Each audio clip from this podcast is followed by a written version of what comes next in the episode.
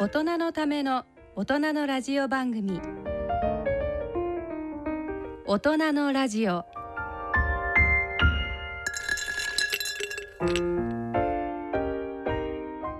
2020年6月最後の大人のラジオ。ご機嫌いかがでしょうか？安倍健人です。ご機嫌いかがでしょうか？人とたえです。6月ですけどはい。ね梅雨ですようね。ーん。どんなことがたえ先生ありました？はい、えー、6月本来でしたら私今ここにいないはず。ああ、はい。あれか公園か。そうですね。はい。台湾に行って公演やってるはずなんですけど、うんやっぱりこういうご時世なので、うん。あのまあ向こうに渡航できず、まあ、うん。公演自体も、うん。あの来年に延期になってしまったんですね。あー。でもちょっと残念ですけどね。オリンピックでそれはなっちゃってるぐらいだからね。そうですよね。ねでも台湾はすごいんですよ。もう連続2ヶ月近くゼロ人ですし、ああそっか。はい。でうん。もう国内自体は普通常もう普通のもうマスクもしないでもいいような状態までなってるので、うん逆にあれかもね。台湾側は安全でそうです。日本人が何か金を持ち込んじゃうみたいなあれがあるかもね。そうなんですよね、うん。だからまあこっちも早く落ち着いてね、うん。相互に行けるようになればいいなと思ってますけれども。そうですよね。安倍先生は？私の方はね、はい。私自身は何もないんですけどうちの M プロデューサーがねはい。あのーほらあのニュースで、えーリスナーのあなたもお見たかと思うんですけどほら、えーアメリカでねうんうん警察官がこの黒人の人はい。の喉のところを膝で押さえてうん。8分以上かな、はい。あれちゃんとあそこの時 YouTube かなんか撮ってる人がいてなんかその動画がね、うん。結構流れてますよね。私も見てほら言葉わかるから、うん。うんあのもうあれだよ息してないよやめなよって近くで言ってんのね。なるほど。俺でもずっと続けてて、はい。あのちょうどほら番組始まる前にね、えー、先生が、えーなんでまた今同じようなねね。60年代の終わりあたりの頃をうん。彷彿とさせるような状況になってるわけですよね。それっていうのはやっぱり具体的な力の所在は別としてはい。上の社会と下の社会っていう、はい。この分断の力学っていうかな、うんうん。特に力がかかるとはい。ものってそのん明確なその肌の色とかそういうことで割れやすいわけ。まあうん私が言ってるこの全てあのアメリカのほら州あの刑務所に入ってる人とやり取りしてますよね。うんそういう人たちが言ってることを元に話してるんだけど、はいアメリカの中でも刑務所の中で必ず、えー庭があるとするとヒスパニックの地域黒人のお縄張り白人の縄張りってこうやって分かれてるわけ、庭が。うんうん。うんそれと同じで上から圧力がかかると、はい。民族でピキピキって割れるようにできてるんだよね、うん。コンパートメンタリゼーションって言うんですけど、はい。だからなんていうのかなあのーあんまり深いとこ行っちゃうとあれですけど同じような力学がはい。かかって今。てうん。でそれによって、えーし下に存在するうん。庶民と自分たちの失われつつある、うん。既得権益みたいなのを守ろうとする、これっていうのがうん。根底に存在するっていうことを理解しておかないと、その上ではい。ああいうテレビの人たちがね、うん。話してることを聞くとよくわかるんじゃないのかなって思うんですよね。ね。はい。だからこれはもう本当にで一つだけ言いたいのはこれはアメリカっていう国はうん。自由と普通自由となんとかの国って言いますよね。はい違いますね。私なんか見るのは警察国家ですね完全に。あそうなんですねある一定の線があってそこをあの暴力とかじゃなくて発言とかの面でも超えちゃった人っていうのは、うんもうなんかレーダーに引っかかってどんななん何らかのこう理由をつけられて、うんうんえー拘束されちゃいますよね。うんでもなんか私も聞きかじりですけど警察がものすごい権力というか、そうですね。持ってるっていうことですよね。この話はね、うん結構深い話で、はいほんのちょっとだけ言うと結局本当に裕福な1%ワンパーセンターですよね、はい。その人たちがものすごい力を持ち始めてて、うん。その人たちがみんなの一般の民衆が知らないうちに、はい。なんかを全部こう牛耳っちゃおうっていう動きの中で、えその自分たちの生活とか命を守るために、警察が今軍隊化しちゃってる部分があるわけ。うん。戦車持ち込んだりとかね、はいはい。だから結構あのうよくこう今そういう非常に微妙な過渡期にあるん。っていうのがあるう社会学とかのね、はい。では結構支持をされてる考え方なんですよね。うん。うん、ちょっと本当にあれですね。ねなかなかオープニングとしてはねなんか社会の授業みたいになっちゃいましたけど、はい、まあどちらにしてもあの選挙の行方がもそうですよね。うん。あとちなみにねよくあのお日本語で言うとブラックリブズマターっていう風にね、あの読む人がいるんですけどはい。これブラックブラックライブズマターはいブラックライブズライブズライフの複数形ですから、はい。黒人の命も重要なんだ。うん。ね。はい。黒人の命も白人の命も同じぐらいの価値があるんだっていううーなんていうのかな。マイノリティの、生存を保障してもらうための叫びですよね、うん。そこはちょっとねライブズですからね、はい。そんなところを覚えていただきリたい。ブズじゃないですね。そんな中で本日の大人のラジオを進めてまいります。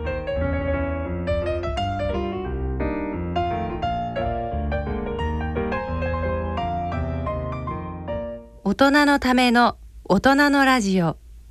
この番組は野村証券ほか各社の提供でお送りします。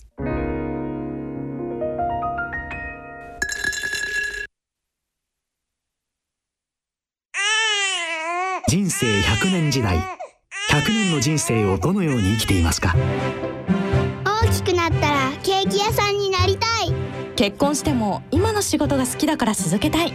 自分が作った料理で世界中の人を幸せにしたい。いつまでも元気でいたい。80歳でフルマラソンを完走したい。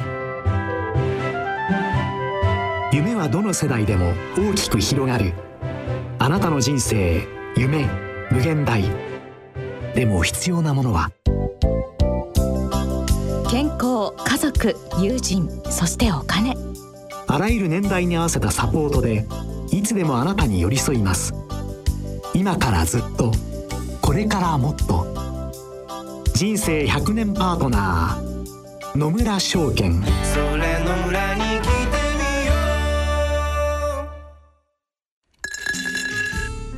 大人のための大人のラジオ。健康歯学のコーナーです。歯科医師の人と多江先生に歯と健康についてお話しいただきます、えーまずリスナーからの質問をご紹介します、えー東京都大橋さん60代男性。起きている時は気にならないのですが寝ると鼻が詰まり息苦しいので起きてしまいます。起きない時は口を開いて息をしているみたいなので喉がカラカラで痛いですと。うん。耳鼻咽喉科に行ってみたら CO2 レーザうん。ーの手術を勧められましたと。あそんなのがあるんですね。そうですね。で、はい。これは1回で完治する手術ですか？利点と欠点を教えてくださいって言うんですけど CO2 レーザーの手術を受けるとはい。なんか夜のまあ呼吸無呼吸症候群って言うんでしょうかね、うんあれが改善するみたいな、いいい点とか悪い点とかあるんですかって言うんですけど。はい。あのーこれまあね息息が詰まる息苦しい、うん。多分鼻が詰まっちゃってると思うんですよね。あはい、でまあよくアレルギーとかそういうのとかでも鼻詰まり症状とかあると思うんですけれども、基本的にやっぱり鼻が詰まるともう息できないかはいはい。ら口を開けるしかない、なるほど。そうすると口呼吸になってしまうということで、うん。うん。まあ、この炭酸ガス、えーレーザー手術っていうので、まあそのちょっとこう盛り上がってる鼻の中ですね、はいそこの粘膜をこう少し焼いてあげるんです。あそうするとまあそれをそこの腫れが少し引いてえ空気がスーッと通りやすくなる。えっていうそんな手術だと思うんですけど実は私あの花粉症がひどくて、はい。その花粉症の鼻づまりにもこのレーザー手術がすごくあの効く場合があるということえで受けたことはあるんですよね。でで？で、まあ、大体10分ぐらいで両鼻こうジュジュッとこう焼いて、はい。その後にあのこう綿を詰めとくんですけれども、はい。はいまあかさぶたみたいにその後なってでやっぱりすごく息はそうししやすくなったし、うん。あのそういうアレルギー症状も収まるんですけど、あの利点としては短時間でえしかも効果はうーん大体1回やれば7割ぐらいの人には出ると思います。でも逆に言うと欠点はそのもう1回やったら完全に治るっていうわけじゃなくて、うん。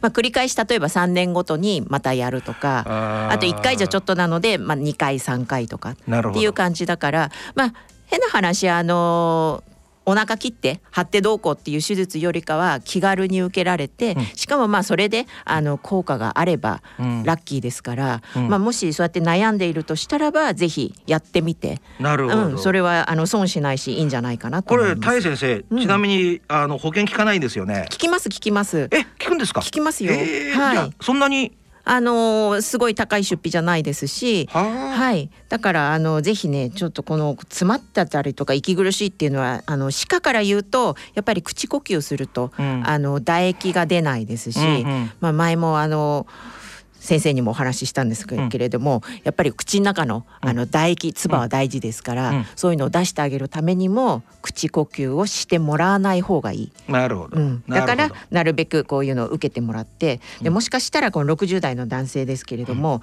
あのこういう方って結構いびきもすごいうるさい人多いんですよね。うんうんうんうんうん。そうすると多分奥さんにも嫌がられて、うん。お部屋ちょっと別々であの寝ましょうとか言われてるかもしれないので、うんこういうのを受けて治ればまた一緒になるほど、ねお部屋で寝られるかもしれない。鼻の粘膜をや焼くんですねそうですね。はいなる。ほど立て続けにいきましょう、はい60代男性シーモンキーズさん時折まったりしたい時ラジコで聞いていますうん。今回はナイトガードについて教えてくださいはい。10年以上も前に作った時はうん硬いプラスチックで上下の歯に装着して寝て、えーいました、はい。えーとても熟睡できた記憶がありますうん。でも煩わしくなってやめてしまいましたはい。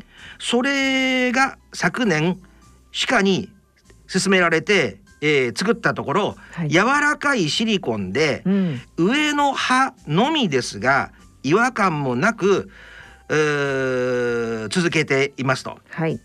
そこで心配なのはリスクはないのでしょうかうん。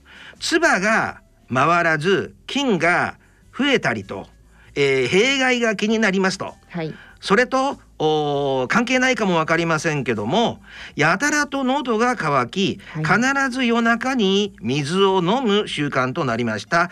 どうぞよろしくお願いします。ということはこれあの歯のあれのことですよね、そうですね。前にあのやっぱりこれも安倍先生におすすめした、はい。あのマウスピースみたいなやつですね。上しかつけてないって言ってるんですよねこの人。そうですね、うん。あのこれ10年以上前に作った時は硬いプラスチックで上下の歯に装着していたというふうにはい。送ってくださってるんですけど、あの上下につけることは少ないと思うんですね。ああそうなんですか、まはい。上下両方につけちゃうと本当に口がガバッと開いちゃって違和感満載で多分寝れないのでうん。もしかしたらちょっと10年以上前だからうん。片側だったのをあの上下というふうに記憶してるのかもしれないんですけどうん。どちらにしてもこの方多分ね長年このナイトガードというものと戦ってきた感じなので、えっと、多分理由としてはあの歯ぎしりだったりとか、ね。はい、それか先ほどのねあの大橋さん男性の方と同じように、やっぱり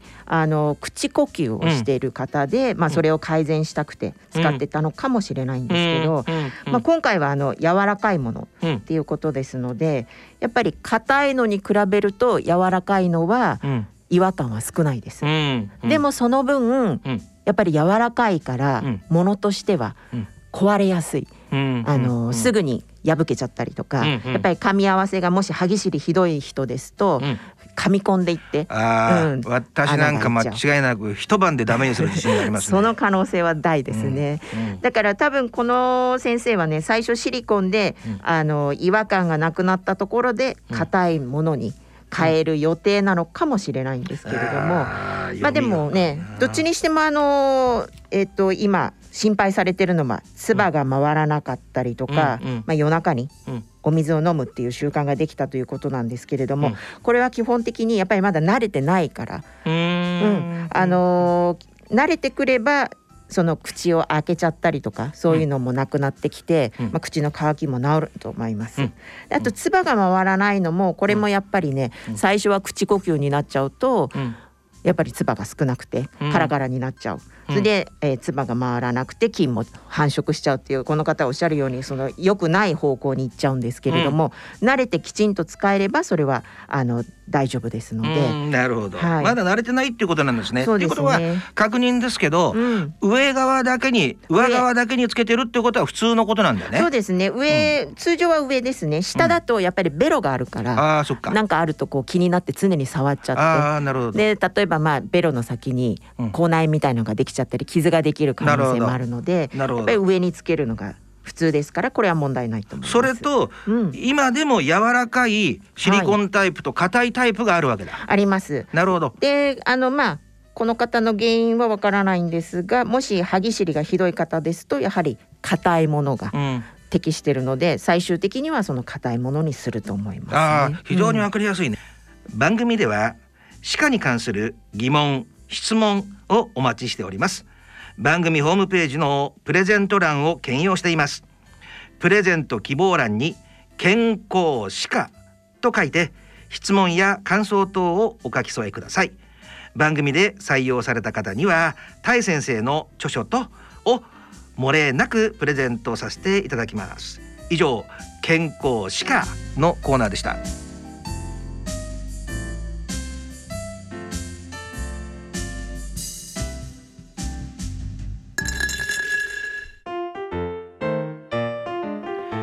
続いてはサイクリングエッセイのコーナー。チャリンコタエのコーナーです。このコーナーではタエ先生のエッセイの朗読とサイクリング先での出来事などについてお送りします。台北から出発して台湾一周を目指す自転車旅の7日目。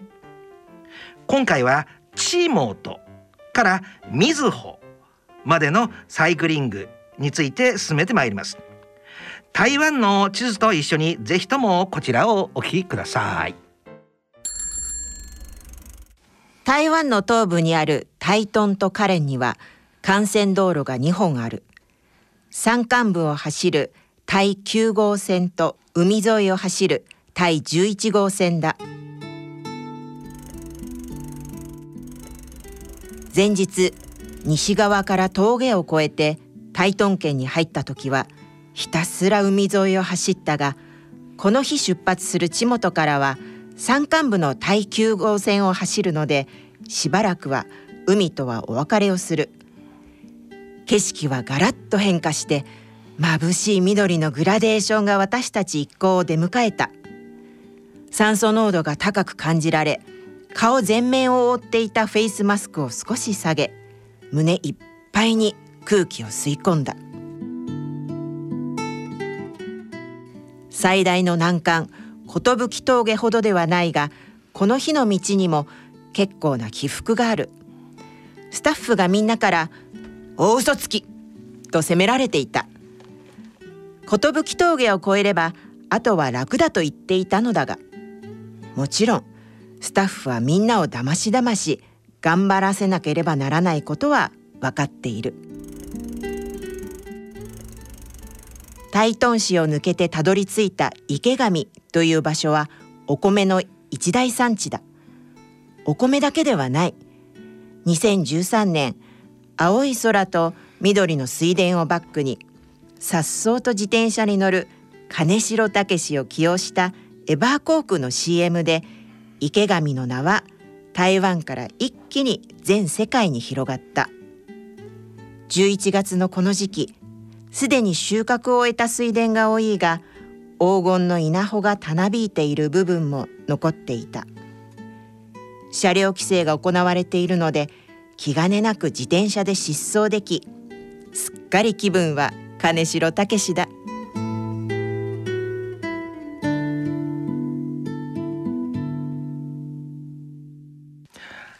はい、ありがとうございました。えー今回はということは、はい。台湾の東側の部分を走ってるってことなんだね。そうですね。峠を越えて西から東に移動したという感じです、で、えーやっぱりこれ何名で走ってたんでしたっけ？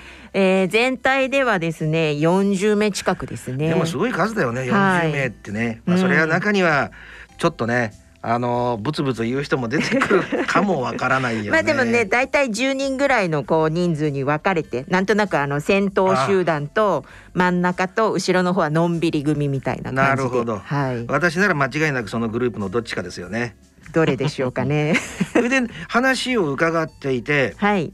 池上弁当、池上弁当。はい。池上米？池上米。なんかあれだなうちの大学にいる若い先生の名前と一緒だね。そうなんですこれはあれですか、はい。例のあの金城武さんえらいハハンサムな。そうです。い今はさ日本であんまり見なくなっちゃったんですけど、はい。台湾ではまだギンギン行ってんですか？あの台湾ではもちろんですけど今活躍の場は中国とか香港とかそっちの方であのやられてますね。あの人はなんかねなんか人気を持っていてもおかしくない何か持ってますね。はい。やっぱりね整った顔つきですしあ見たことはないんでしょ、実際には残念ながらないですねまあ見たいですね。まあ まあ私から見てもまあハンサムはハンサムだけど M プロデューサーの方がちょっと上かな。ああいや先生の方が上じゃないですかね。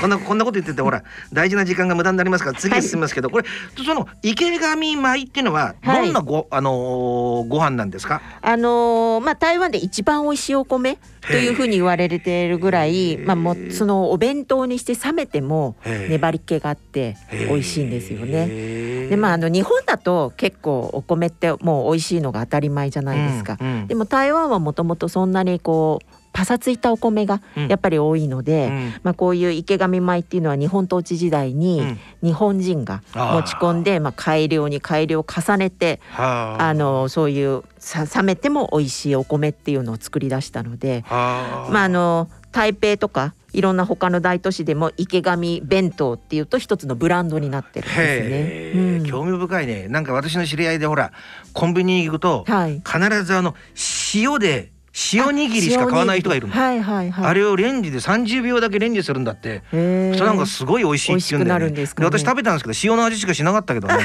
うん、だけどまあでもお米の美味しいやつってのは美味しいですからね。はい。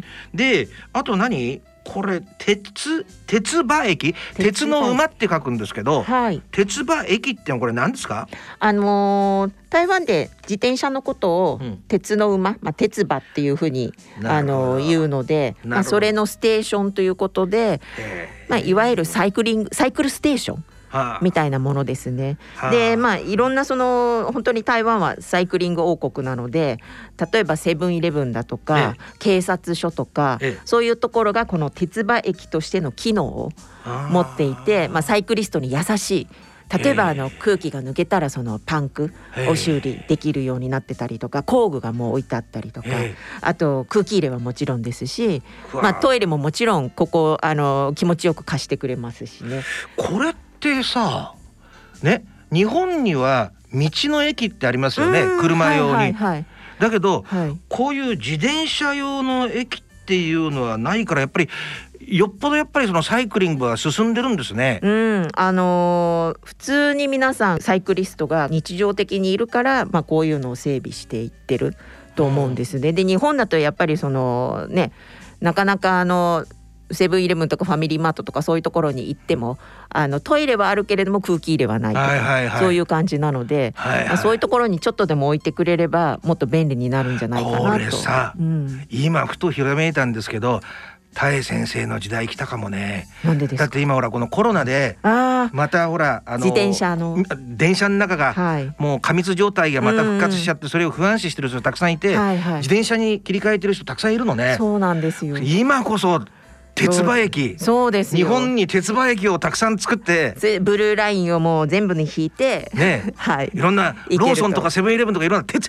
鉄馬鉄馬って書くとなんか自転車の対応できるみたいなね。いいですね。なんか強そうな感じがして、うんなんかね。はい。あので一番最後に水穂温泉。はい。これなんか水穂温泉っていうのがそのまんま日本語だからはいはいなんかちょっと面白みを感じない感じもしなくもないんだけど そうですね。ななんなんですか？あのカレンというところに入るところで、まああのすごい有名な温泉地があって、ええ。でそこに、ええ。まあ、黄金色のそういう温泉地帯というか、まあええお湯がやっぱりすごく良くてね、ええ。有名なんですよね。ねそれはお湯が濁ってるの？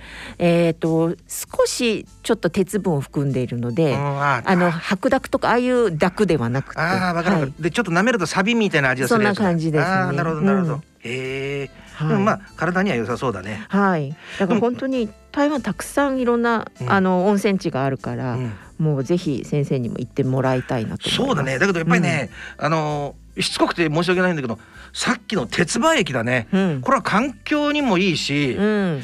だってすぐ隣の台湾でそれをやってるっていうことなんだから、はい。日本でもぜひともなんか広めたいよね。あの一番すごいのはその警察署うん。の空き地スペースにうんキャンプもできるように提供してくれるんです。警察の隣に？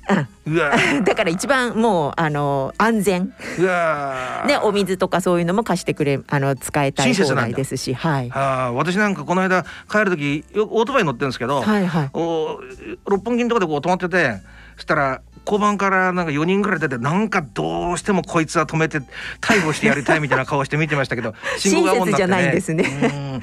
ちなみに鉄馬っていうのはアイアンホースですよね、はい。これはまあアメリカだと基本的にハーレーのことですからね。あアイアンホースっていう雑誌がありますからねちょっとなんか話の流れいやいやでも本当にあのバイクと自転車ってある意味うん。両輪っていうか似たような、うん。一つはモーター使って一つはそれがなしで、でも基本的にやっぱり人がそういうのに乗って、まあ、いろんなこういうサービスステーションがあったらば楽だなと思うところなので。そうですよね、うん。健康的だよね。なんかはい。もう少し地球に優しくなるみたいなね、うん。なんか本当に真面目にねなんかそういうあ時代がね。のなんていうの？うん。社会の運営の仕方のはい。ある意味このコロナはね、うん。いい切り替え点を与えてくれてるのかなっていう感じもしますけどね。はい。大先生ありがとうございました、はい。この続きは次回の放送でお送りいたします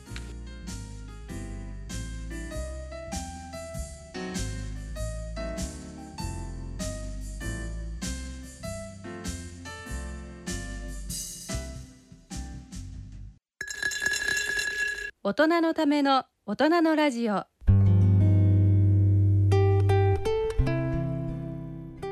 今回の大人のラジオいかがだったでしょうか？大先生いかがでしたか？はい、あの鹿のコーナーなんですけれども、うん。毎回本当に皆さんねあのバラエティに富んだ質問を、うん。あのしてくださるので逆にこっちがあこんなことも皆さん気にされてるんだと思うので、うん。ちょっと次回もねまた何かあのとんでもない質問が出てきてあの、こういうどう答えたらいいかなって考えるのも楽しいのでぜひ皆さんのそうですよね。質問をはいっていうかね今日のほら、うん。鼻の、はい。あのー手術のやつと、うん。あと歯ぎしりのはい。あのマウスピースのやつ。はい。二つともなんか私のニーズにドンピシャリだったんで 結構本当にねあのー参考になってますよね。はいあのあのできる限りね送っていただいたあのーメッセージはねあの報告したいと思いますんで、はどなたもねあのこんなこと聞聞いちゃっていいのかなみたいな顔がわからないのがラジオの良さです。はい番組では皆様からのご意見ご感想疑問質問曲のリクエストをお待ちしております。曲のリクエストも待ってますからね。はい。で、えー大人のラジオの番組ホームページにある番組宛てメール送信欄やプレゼント応募欄からもご投稿できます。えー健康歯科のコーナーでの歯に関する素朴な質問やたえ先生私への質問何でも結構です。本当に何でも結構です番組で採用された方にはもれなくたえ先生のご著書をお送りします。時には私の本も送るかもわかりません。どしどしお寄せください。それではお時間となりました。お相手は私安倍賢人と。人とたえでした。それでは次回の放送まで。さようなら。